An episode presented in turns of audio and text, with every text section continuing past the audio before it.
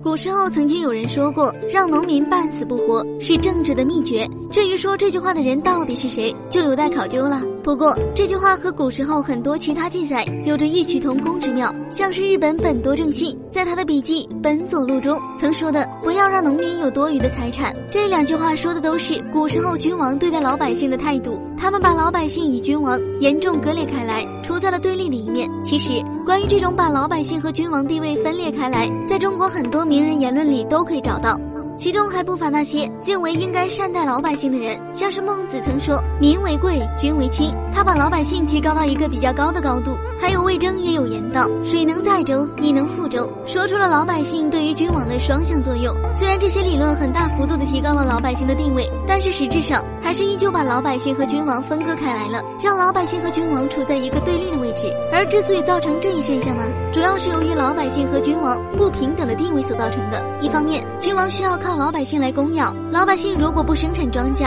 他们也不会有吃的；另一方面，他们因为从老百姓那里汲取的食物属于不劳而获。他们很怕老百姓会反抗，而让老百姓能够心甘情愿劳动，保持国家的稳定。古时候君王经常使用愚民政策，认为老百姓没有文化就不会思考，不会思考就会认命，会认为一切都是上天安排好的。只要老百姓认命了，那就不会再闹事了，就不会影响到君王的统治。而另外一种比较常见的方法，就是文章开头所提到的半死不活，可以让老百姓更加的安分守己。所谓的半死不活，是指让老百姓不会饿肚子，但是也不会有多余的财富。老百姓日子过得下去，自然不会有走投无路、被迫起义反抗这种情况。然后口袋里也没有多余的钱去想什么创业或者其他的路子，都安安分分辛勤劳作，那么国家自然安稳，君王就没有什么好担心的了。